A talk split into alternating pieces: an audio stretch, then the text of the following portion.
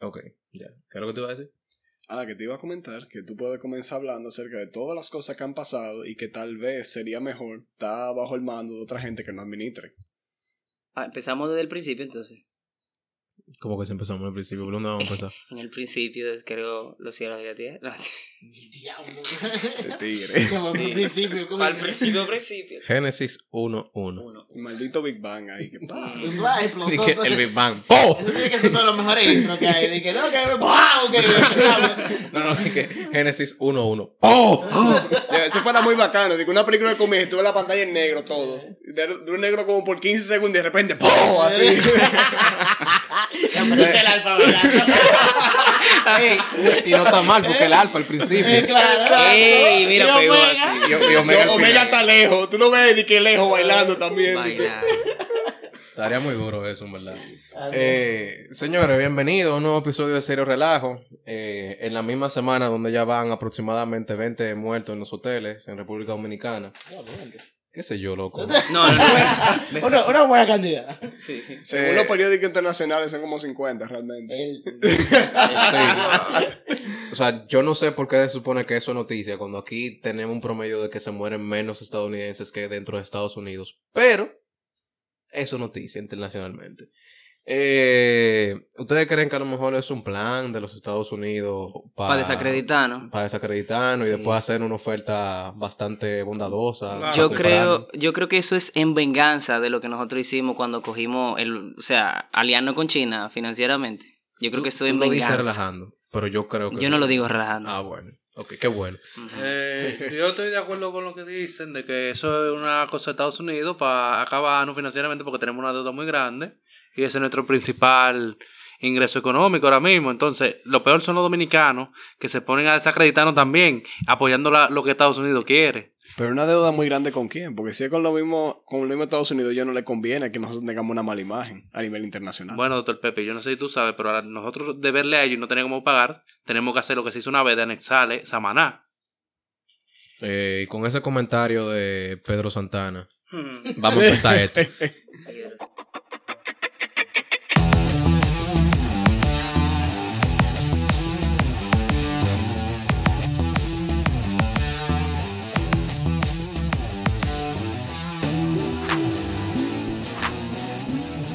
Señores, ya que empezamos el episodio, eh, vamos a presentarnos. Hoy estamos los cuatro integrantes de Cero Relajo de siempre y tenemos a Remetien Lebeau, que está jugando Pokémon por ahí, pero eventualmente dirá algo hasta que le rompamos la pantalla del celular. Él está en joven ahora mismo. Sí, Sí. él cree que es tu relajo nada más, pero tú se llama Serio Relajo. Esto es serio, mis hijos. lo Para el está que no conoce, Serio Relajo es un podcast de habla chercha, por donde hablamos un tema en serio y un tema en relajo. Y hoy el planteamiento serio o el tema serio que queremos tocar es el tema de la soberanía nacional y si vale la pena hipotecar por metro cuadrado nuestro país. Arrendar. ¿Qué, qué ustedes creen? ¿Quién quiere empezar con un, un thought de eso? Thought. Bueno, yo pudiera comenzar hablando de que realmente aquí en el país tenemos tres precedentes históricos relacionados a lo que es una anexión o una invasión por una potencia extranjera.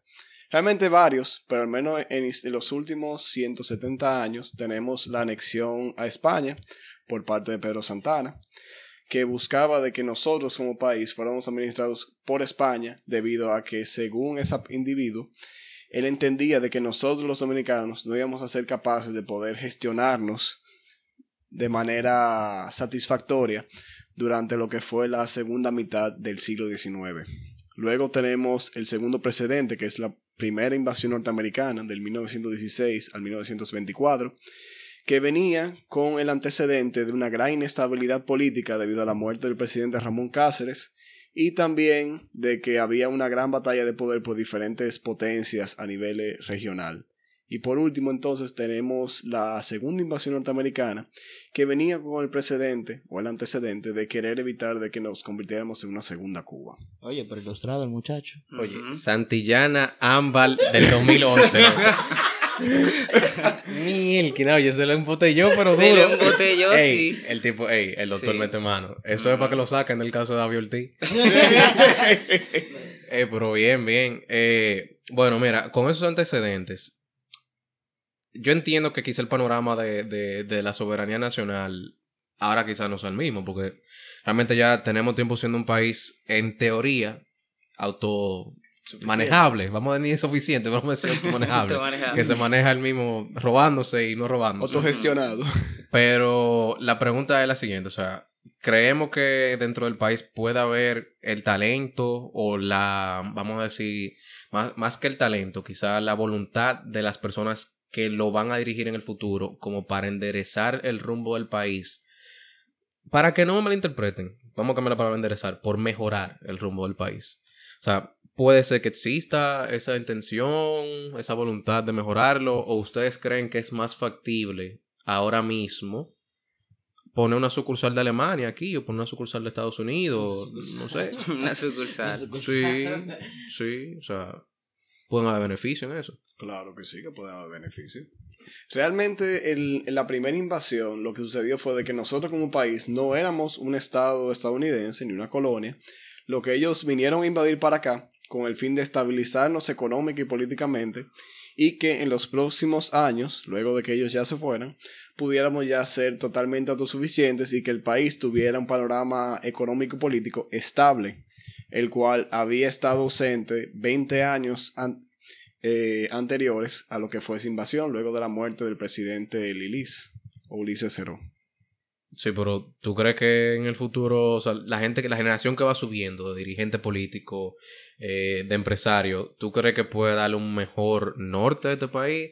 Porque, por ejemplo, mira, viéndolo desde el punto de vista bastante egoísta, Ajá. si lo tomamos como está ahora este país y, lo, y se lo anexamos a una potencia, eh, dásela a Alemania, dásela a, a Estados Unidos, hay muchas cosas que yo entiendo que nos pueden beneficiar, aunque Sí. perdamos nuestra soberanía nacional.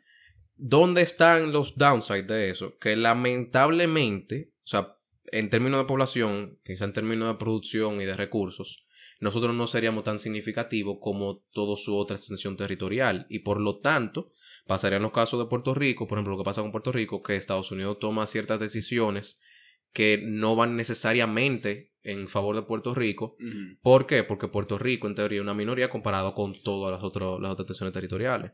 Si tú supieras que realmente tengo entendido de que en Alaska hay menos personas que en Puerto Rico o en Hawái y que aún así ellos como tienen son un estado de los Estados Unidos, ellos tienen poder de decisión. El detalle está de como Puerto Rico es un estado libre asociado, ellos no tienen potestad de la toma de decisiones en el Congreso ni a nivel federal y por ende deben de aclimatarse o deben de Acatar hacer- las órdenes de... del Ah, gobierno acatar las órdenes del gobierno federal sin tener ningún tipo de palabra en contra. Sí, pero tú, o sea, ¿tú crees que a nosotros nos van a dar, si nosotros no volvemos colonia de Estados Unidos, nos van a dar la potestad que tiene Alaska? Yo lo dudo. Depende que tanto seamos capaces de ofrecerle a ellos, porque realmente casi todos los estados de Estados Unidos comenzaron siendo colonias independientes que fueron ellas mismas decidieron vamos a unirnos a estos tigres, que estos tigres son bacanos, ellos están protegi ellos están protegidos de Inglaterra, que en ese momento era el principal enemigo de lo que era la libertad de los Estados Unidos, Sí. y cada uno se fue uniendo hasta formar una unión de estados, que pues se llaman Estados Unidos de América. The more you know. Sí, pero, sí, Pero- pero, pero tú tienes que tomar en cuenta que eso no, eso no pasó mediante la, eje- la ejecución de una deuda. O sea, ellos decidieron unirse a Estados Unidos sin deberle nada. En el caso de tú deberle algo, Estados Unidos solo te ve como una vaquita que ellos están ordeñando porque le conviene. No como que tú eres alguien igual a ellos, que tú necesitas unirte para que nosotros seamos más grandes y todos somos iguales. Nosotros vamos a ser menos que cualquier país que venga y nos ocupe en ese respecto. Porque ellos no están metiendo la mano para sacarnos dinero. Bueno, mira, ahí te lo voy a poner. La base del planteamiento mía es la siguiente. En este momento, nuestro país está siendo administrado por... Somos soberanos, somos independientes. Sin embargo, En las, teoría. en teoría. Sin embargo, las personas que nos están administrando, que son las que tienen el poder económico y político, no trabajan para el con el interés de ayudar al pueblo dominicano. Ellos simplemente se están lucrando y están cogiéndose los recursos y el poder para ellos solos. Entonces, digamos real- la mayoría, digamos la mayoría. No todos. entonces, realmente, vale la pena tú ser libre, porque al momento de no- nosotros tener la soberanía que tenemos hoy día, estamos precisamente luchando o peleando en favor de los intereses de esas personas que están en el poder ahora. Entonces, realmente vale la pena ser libre ahora Y por ejemplo, ser colonia de un país durante 30 años y después salir otra vez con un si- sistema totalmente diferente. Ese es más o menos mi planteamiento. No es ser colonia para siempre, pero tampoco seguir en lo que estamos ahora. ¿Tú quieres decir algo? Ok, mira. Yo entiendo que en cada país del mundo, ya sea en una escala diferente, hay corrupción. O sea, no todo el mundo es lo suficientemente honrado para acatar cada ley, cada, cada norma como se debe hacer. Ok, yo entiendo que nosotros, es verdad que no somos un país que estamos libres del problema de la corrupción, y eso se ha hablado inclusive aquí en lo que es el podcast, pero yo también entiendo que si países que al principio eh, eran pequeños, que al principio empezaron así como las 13 colonias de América, que ellos eh, no tenían prácticamente nada y de la nada hicieron como quien dice todo, se hicieron grandes. Nosotros tenemos la misma capacidad de esos países de administrarnos, de juntarnos y hacer las cosas bien. O sea, yo entiendo que nadie tiene por qué venir a mi casa y a decirme a mí cómo yo debo hacer las cosas. Si realmente las cosas, eh, hoy como vivimos en un país, eh, un mundo globalizado, tú sabes cuáles son las cosas que más, eh, que mejor le pueden ir al país. Lo que pasa es que muchas veces eh, los políticos no quieren dejar, no quieren, no quieren tomar esas decisiones y lo que hacen es que nos desinforman a nosotros porque no les interesa que nosotros tomemos parte. Entonces lo que nosotros tenemos que hacer es tomar parte y carta en el asunto, pero no entregarle la soberanía a una gente que es extraña a nosotros y a nuestras costumbres. Eso es lo que yo entiendo. Yo estoy de acuerdo contigo en muchas cosas. En lo único que quizá no concuerdo 100% es en lo siguiente. O sea, tú dices que nadie debe venir a decirte a ti cómo hacer las cosas en tu casa porque tú tienes tus reglas en tu casa, ¿verdad? El problema es cuando ya tú tienes reglas en la casa y nadie hace que obedezcan las reglas y nadie quiere obedecerlas. Porque tú sabes una cosa, aquí hay leyes, hay muchas leyes, ¿verdad? O sea, hay sistemas, eh, eh, o sea, el, el- el código de trabajo, el código del menor, no lo violen, entre otras cosas. Sí, no lo veo. eh, que se deben de respetar. Sin embargo, yo no estoy diciendo que no todo el mundo, o sea, yo no estoy diciendo que el 100% de la gente lo vaya a cumplir, porque obviamente siempre hay gente que no puede estar de acuerdo.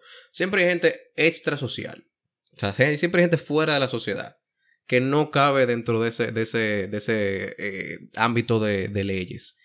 Pero si no, si tanto el que rompe la ley como el que hace que se cumpla es corrupto, coño, alguien tiene que poner regla, alguien tiene que poner orden en algún sitio.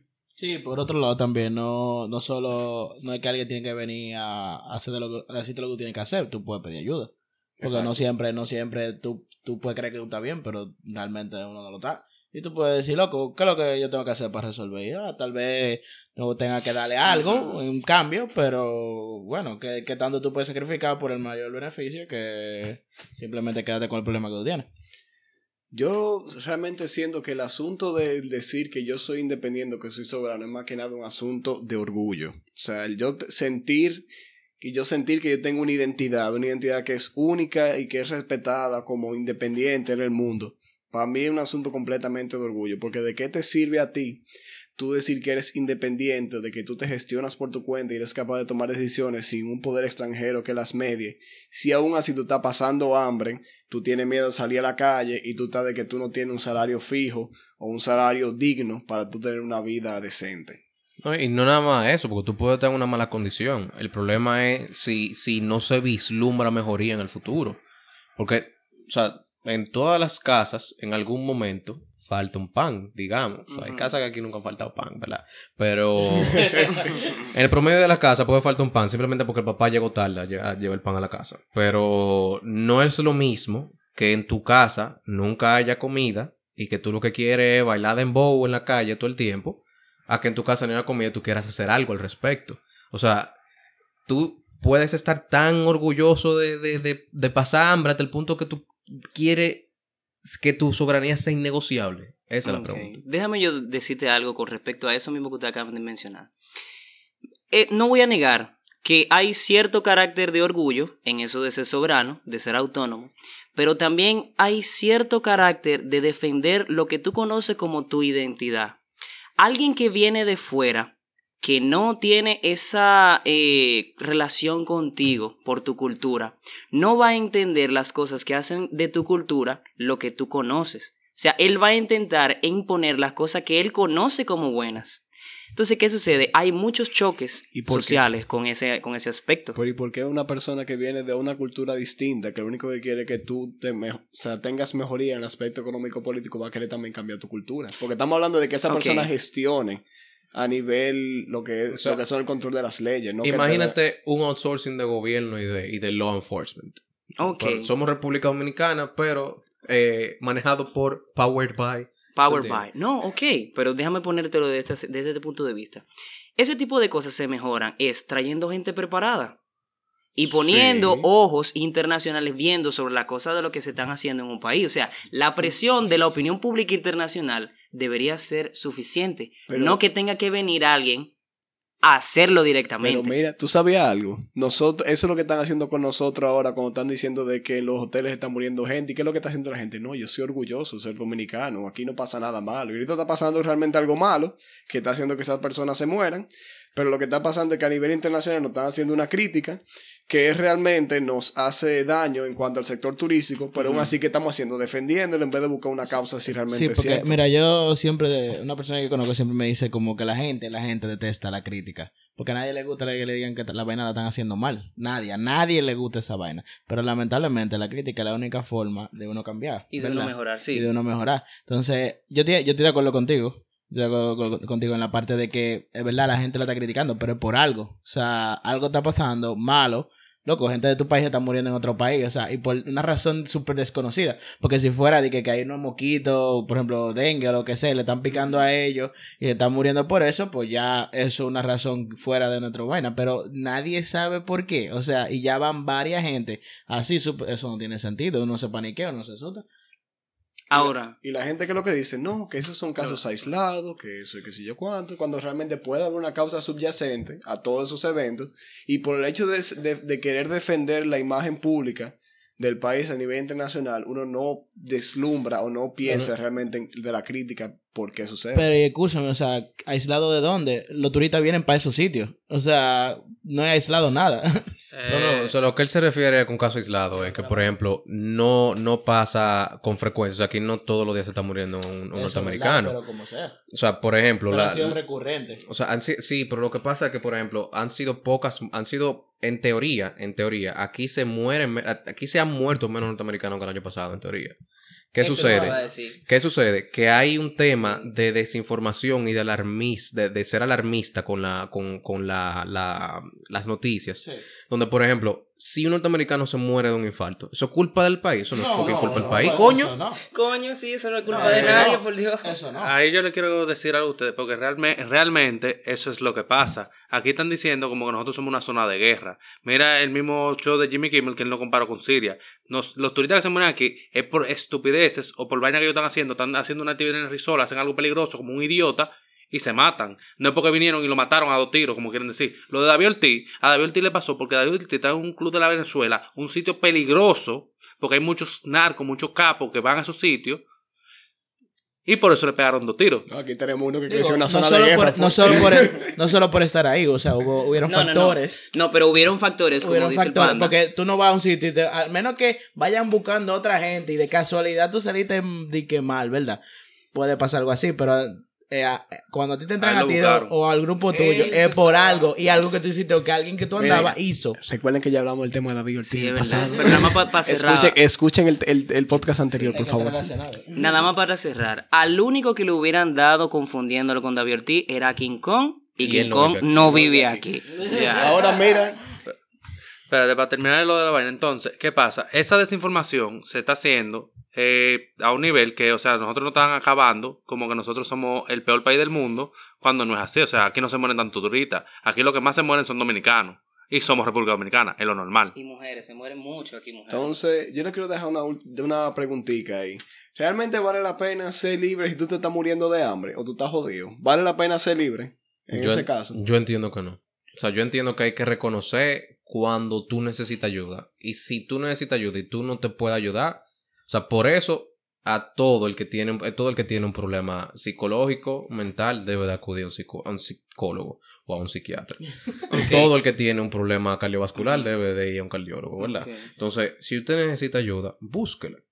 Déjeme yo decir, respondiendo a la pregunta que tú hiciste, doctor Pepi. Yo entiendo que en ese caso extremo de que todo el mundo esté pasando hambre y que hay una injusticia tan grande y generalizada, deberíamos tener una, una ayuda de fuera. Y no Pero estamos en eso todavía, ahora. todavía no estamos a ese nivel. A Venezuela deberían de un todavía no estamos. A Venezuela, Venezuela, bueno, sí. que los venezolanos se preocupen por su propio país. No, porque allá la gente se está embalando, loco, pero Exacto. aquí se embalan, pero no en el grado, en el mismo nivel que está pasando allá. Pero- Pero yo estoy de acuerdo con, con Juan. O sea, eh, al final... Todavía no estamos en ese punto. No, No estamos en ese punto. ¿Qué tú crees? Ahorita vivimos nosotros una burbuja, ¿eh? No, o No, sea, no, lo que pasa, lo que oye, pasa es- internet. De que estamos de camino a ese punto, estamos de camino, pero todavía se puede solucionar. Pero, Exacto. pero todavía no hemos llegado al de que el no return. O sea, no hemos, no hemos, no hemos llegado a ese punto todavía. Eso es verdad. Aquí lo que yo también digo que los políticos que hay aquí no quieren soltar el poder. Y eso iba y decía algo con eso. Que tú preguntaste. Carlos, si aquí hay personas que en un futuro pueden hacer algo. Sí, hay muchas personas que, que tienen un futuro muy promisorio en la política. Ahora, El el- problema es si llegan. si llegan y, si lo, y si lo dejan. y si llegan para quedarse. porque, No, o sea, si llegan y no lo vuelven corrupto en el camino también. Mira. Balaguer duró vivo hasta los 96. Balaguer. Y se quedó y duró gobernando. Oye, el tipo gobernaba estando ciego, viejo, se Es olvida. que a ellos les voy a decir el verdadero problema. El problema es la gente como tú que dice que el problema son la gente de arriba. El problema no son la gente de arriba. El problema es la gente de abajo que pone esa gente arriba. Porque yo te voy a decir algo. Ellos son como mucho, todos los políticos juntos, como ¿cuántos? ¿Cien mil gente? Sí. Entonces, ¿qué ellos pueden hacer ellos solos? Tú tienes razón realmente, pero estamos a un, a un nivel que el control que tiene ese tipo de personas sobre la, el- la, la masa, ¿verdad? O sea, es muy grande. Y la- las personas que están en contra son gente que no están siendo beneficiadas por ese tipo de cosas. O sea, el que está apoyando, por ejemplo, el PLD o lo que sea, porque, ¿verdad? O tiene cierto apoyo o porque no tiene ningún disgusto con lo que ha pasado. Pero tú el que está fuñendo, en este caso, tal vez. lee periódico. No, no te voy a decir que es la minoría, porque no es la minoría. El problema es que en conjunto de, de todos los diversos grupos, no ninguno da mayor a- al grupo, de- a ese grupo mayor que hay. Oye, yo lo voy a resumir en una pequeña frase. El mal gana, o mejor dicho, los malos ganan cuando los buenos se quedan sin hacer nada.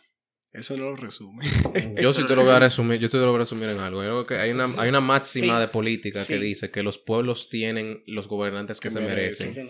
Entonces, lamentablemente, lamentablemente, la gran masa de este país o es fácilmente comprable o tiene beneficios del gobierno. Entonces, por más que sean 100 mil gente la que tenga el gobierno, yo no sé cuántos son, tienen recursos para comprar a gente que no tienen recursos y que no tienen cabeza. Mientras así, mientras esa sea la situación, se van a perpetuar en el gobierno. O sea, ponte tú de que si somos un 100% de la población, hay un 2% que es la clase política, hay un 2% que una clase, digamos, como nosotros, que somos personas que filosofamos, que hablamos acerca de problemas, tratamos de buscarle solución. Y Ya el, o- sabemos integrar. oye, y el otro No todo. 96% es un grupo de personas que no son clase política, pero siempre están jodidas. Eso es lo único que conocen y para ellos es normal, independientemente de quién está al poder. Entonces, Mira, el problema no solo es eso, también al final, que lo poco que sí salen, ¿verdad? A resolver el problema, son, comparado con lo que ya están armando el problema, son, son no son muchos. Entonces, eh, ¿cómo tú te defiendes contra ese tipo de cosas? O sea... oh, buscando un país extranjero que te domine. eh, ajá, esa, eso, eso, O sea, lo que él quiere es un también- dominatrix. Y que aparte de eso, no tienen quizá los mismos recursos eh, y la facilidad para comprar a la población. Porque lamentablemente, señores. Entonces, tú necesitas un, un maldito loco que venga a resolver a la mala Exacto. y con eso otros muchos más locos que vengan a resolver con que él. hablen inglés o O alemán. loca, no tiene que Por ser favor. No, no, no. Que hablen japonés. Para mí que, para mí que. Pepe quiere que le dé un inglés o un alemán, algo así. Porque él está Yo diciendo en quiero los que le, dé- que comentarios. le dé justicia al país. Que le den Amén. Guten Tag. Amén. Eh, señores, vea, para salir, salir un poco de esta nota tan seria, preocupante y digamos que nos devora internamente sin nosotros expresarlo, ahora vamos al segundo tema. Señores, un... Tú te ríes nada más, Oye, ¿eh? yo a Tú te poner la foto que mandaron. Vamos a subirla Sí, Instagram. va a ser un Vamos a attachment, a para que un él entienda de dónde que sale esto. Señores, un hetero afeminado, un heterosexual afeminado. No, usa perdón, maquillaje. Perdón, perdón, lo dije mal. No afeminado, porque afeminado hay mucho. Un heterosexual femenino. Femenino. Que se pinta. que se maquilla, que se pone pintalabio. Neohétero. Neohétero. Neo hetero. Malvada madre. Para el que nos está escuchando, que no está en nuestro grupo, el acceso a nuestro grupo cuesta 500 dólares al mes. Baratísimo. Eh, pero, Eso sí, le damos hasta el culo si pagan esos 500. Se lo da Pepe, se lo da Pepe. eh, yo que estoy dando el, el Pepi negocio está arrendando todo ya. Oye, el contar que lo saquen de ese lío de Aviolti.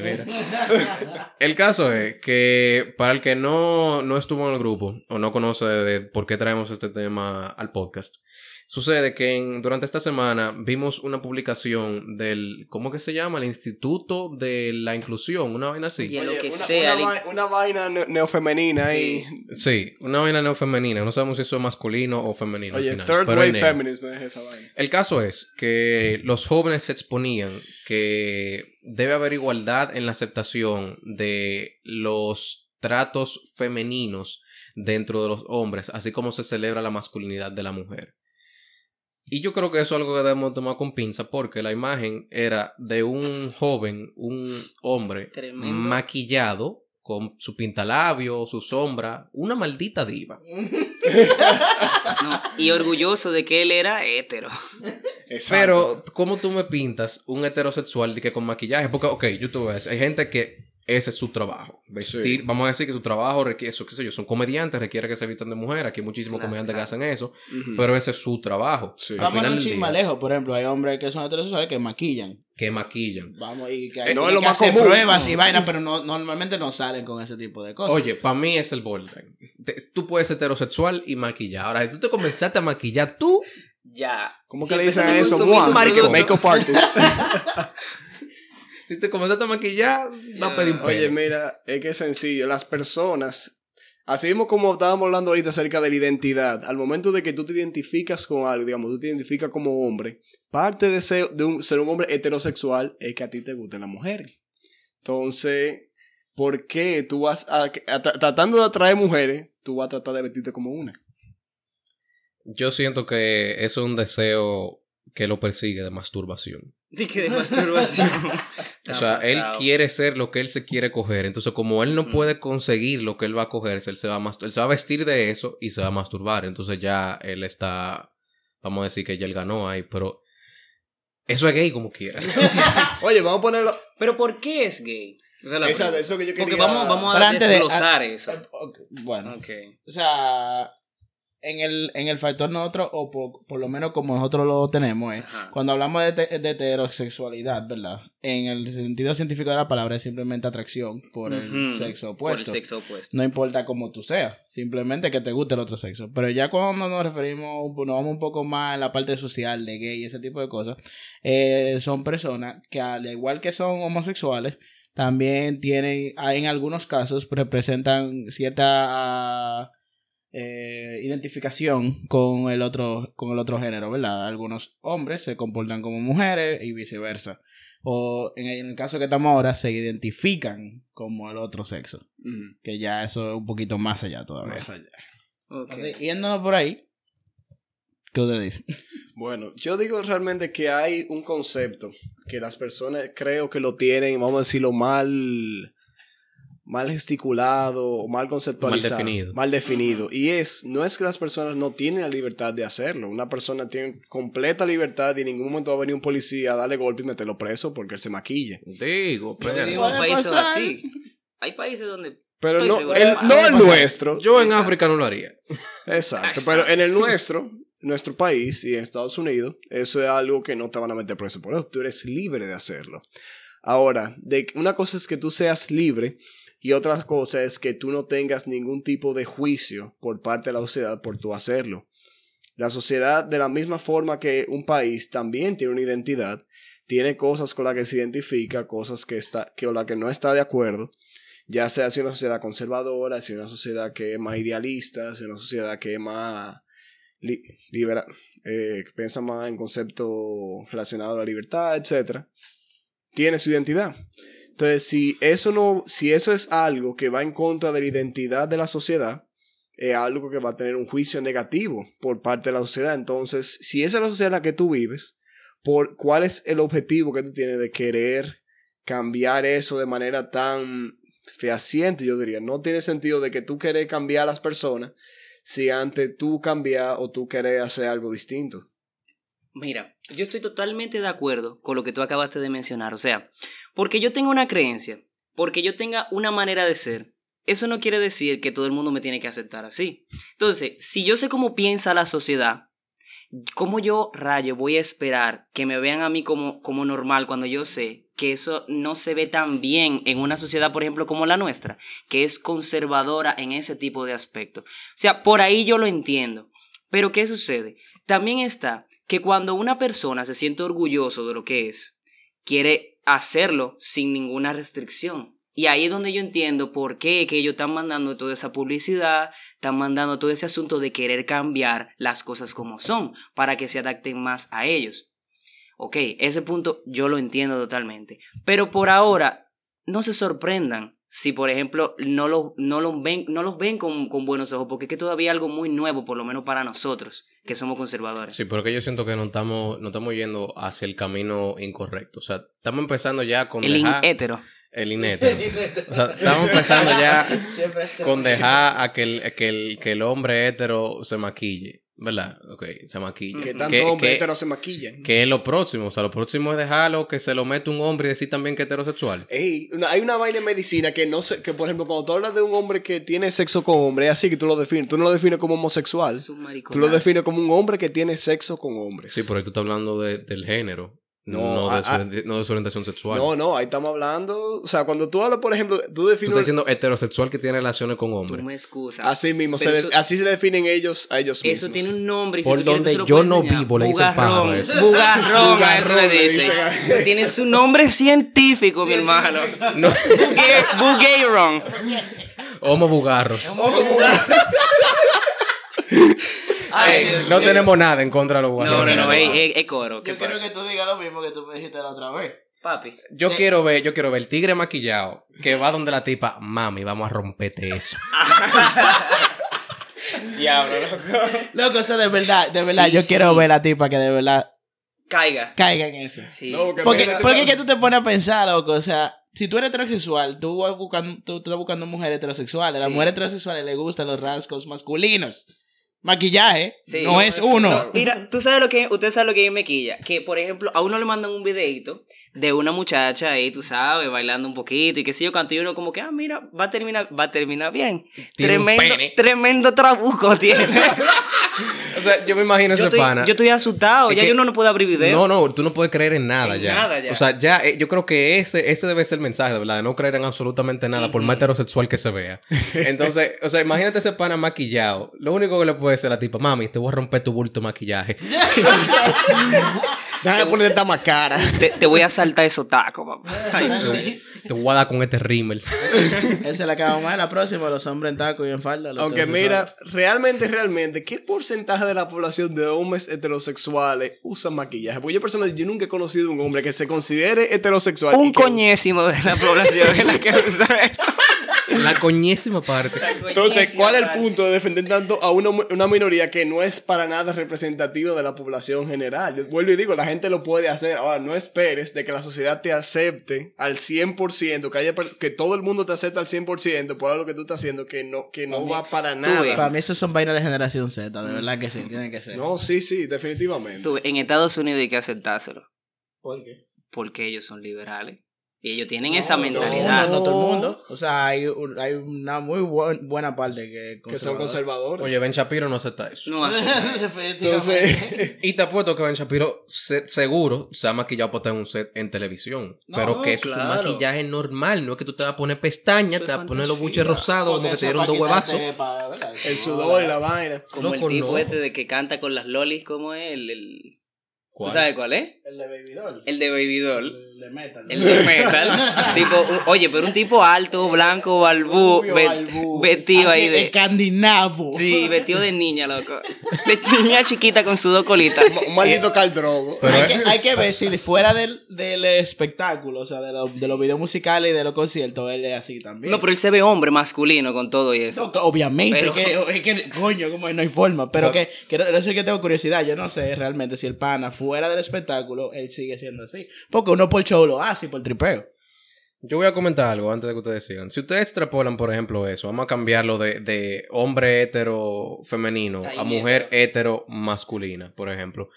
Lo que la gente apoya como masculinidad dentro de, dentro de las mujeres es que las mujeres, por ejemplo, se paguen su cuenta, sean autosuficientes, qué sé yo qué. Que sean libres. Que eso lo estamos, ya- lo, estamos llamando, lo estamos llamando masculinidad, pero realmente todo ser humano debe ser autosuficiente. Sí. O sea, hombre o Suerte con eso, menor, cuando una mujer te- tú la sacas a salir. Sí, pero sacando eso, sacando eso. O sea, si llevamos eso, imagínate que la foto hubiese sido una mujer. O sea, hubiese sido una tipa con barba, loco. O sea, ¿qué mujer con barba tú querías meterse en tu vida? Helga.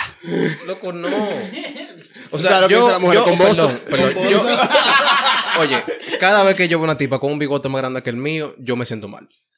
Bueno, mira, yo te voy a decir algo. Eso es tú buscar, tú buscar donde no hay, porque realmente tú tienes rasgos femeninos, no atrae mujeres. Así que si tú eres hetero y te gustan las mujeres, tú no vas a buscar tener rasgos que a ella no le gustan. No, no. Es lo mismo, si tú, si tú eres mujer, tú no vas a tener rasgos que, y tú, y tú eres hetero, tú no vas a tener un rasgo que a los hombres no Yo les estoy en desacuerdo con la parte de los rasgos femeninos porque hay mujeres que sí les gusta esa vaina. Pero, pero una cosa es como tener esa, eso como facciones de tu cara o el cuerpo, qué sé yo. Eh. Pero de que ya eh, acentuarlo, lo que yo quiero O sea, decir. tener costumbres Sí. relacionadas a te, eso. te- te voy a tumbar eso por una sola cosa. Ellas dicen que le gusta. Pero desde que una mujer dice, no, yo quiero que mi pareja sea abierta, que mi pareja sea así, sea más sensible. Desde que tú eres así con una mujer que es hetero, ella te deja de ver como un hombre. No, pero estamos y hablando como de una pareja potencial. Estamos, O sea, hablando, estamos hablando de rasgos físicos. eh, Sí, físicos. no, pero a eso, a eso es lo que se colita y vaina así. Cualquier cosa, Eso sea, sea de vestimenta, sea de actuar, cualquier cosa que tú hagas como, Ahora- como el otro, como su género, ella te va a dejar de ver como un. Vamos, hay un concepto importante o relevante que hablaron y es el, una mujer con rasgos masculinos. ¿Qué realmente son esos rasgos masculinos? Que, la, que la sociedad trata de resaltar en las mujeres. Entiendo yo que tienen que, que ver algo más con la parte de la libertad, el hecho de que un hombre, así como un Loco, hombre puede hacer lo que, ella, lo que él quiera dentro de una sociedad, de la misma forma una mujer también puede o Pelo- debería de poder. Pelo en los sobacos. Unos bice 18 Debería de pulgadas. poder. Yo, óyeme, si la tipa está muy buena, se dejan pasar uno por uno. Lo solo. vi. Entonces, pero un ah, arbusto. mira, mira, mira. ¿Eh? Un arbusto. Si estamos, si, pero Lucas, con un arbusto, yo, a mí me da trepito. A mí también. Y, la, tres y, malditos la- y pitos. también la piel. No importa. Bueno, ahí, hay- ahí hay que pensarlo ya, verdad, porque, ya porque no ya es no es Bruluca, es no Bruloco. ahora, ahora, ¿qué características femeninas quiere ten- quisiera tener un hombre hetero? Que son esas que trata de resaltar ese post. Eh, Pero que nada más tuvo el post. O sea, ¿por qué tú te maquillarías? O sea, maquillarse son cosas que hacen las mujeres para atraer hombres. O sea, Loco, ¿por qué tú te pintarse la sombra? boca como una mamadora. No, y va- vamos, vamos a ¿Por qué te mira, sombra? mira, mira, sombra, loco, Podemos sombra. tener mujeres que escuchen el podcast y ellas dirán algunas, no, yo realmente me maquillo porque quiero verme bien. Pero hay que ver la, la razón subyacente o subconsciente de por qué las personas se maquillan. Mira, da- termina, termina. Entonces, realmente, por ejemplo, el ponerse la cara, qué sé yo, con brillito y cositas rojitas en los en los cachetes, es una forma de hacer ver tu piel más joven. Una piel más joven es una piel que atrae a más personas del sexo opuesto, ya que son características que dicen de que tú estás en una buena salud. Así que aunque sea de manera inconsciente, tú te maquillas para poder atraer al sexo opuesto. Ey, pero es una cosa como cremita y vainita, está bien. Pero sí, delineador, brillitos, rosaditos Oye, sobre los Oye, ojos. al final, calcha, mira, mi mira, loco, al final calcha. todas la calcha. La mayoría de esas, de esas costumbres que tratan de hiper resaltar esas características es con el fin de, de hacer ver a la persona en buena salud, entre comillas. No, y nada más buena salud, sino también que, o sea, resaltan las propiedades que hacen que la persona del sexo opuesto, en este caso, por ejemplo, maquillaje con los hombres, realmente resalta eh, traits de las mujeres que te hacen verla más como una posible pareja sexual. Sí. Mira, yo voy a- creo que voy a terminar con un comentario y es que la mujer si es fea se maquilla y se arregla. El hombre si es feo que se joda. Que vaya al Que gane cuarto. Que gane cuarto, esa, esa es la solución, señores. Eh, nada, con este pensamiento muy, muy productivo y Para nada eh, odio hacia los homos, nada de eso. no, esa, señora, no, en verdad. no, porque porque- son heteros que se maquillan. O sea, se están en el mismo vaina que nosotros, pero se maquillan. Yo lo puedo joder si yo quiero que ellos van a decir. en verdad. No o es sea, que tú sabes que se ofende todo el mundo ahora. que se ofenda. A él no le gustan los hombres. No, porque al él, no final, está, él no está protegido. Acepte lo que usted es. Si a usted le gusta una vaina, acéptelo, pero, ¿verdad? Pero el entiéndase, entiéndase, señor. Eh, señores, esto no es pa- para que los heteros femeninos se sientan mal, ni para que los homosexuales se sientan mal, ni para que las mujeres masculinas se sientan mal. Esto es para que nadie se sienta mal. Esto es para un curarse. Eh, no reporten el maldito O sea, episodio. no es para, no es- no es para generar odio. Gracias. Eh, y nada, señores, compartan esto con su familia. Le, va- le vamos a poner la imagen en Instagram para que sepa de lo que estamos hablando. Comparta eso con su hetero femenino eh, preferido. Eh, y nada, estamos en Apple Podcast, estamos en Anchor. Ustedes saben que pueden grabar una nota de voz, en verdad, enviándola. Y si ustedes quieren que su linda voz suene aquí en el episodio, yo la voy a escuchar y si suena como una mierda no la voy a poner. Sí, y no, no envíen gemidos, por favor. O si envíen gemidos. Eh, Real, sinceramente. eh, el caso es que nada, señores, nos veremos en la próxima entrega. Eh, muchas gracias por su audiencia. Compartan, síganos en Instagram. Y nada, hasta la próxima.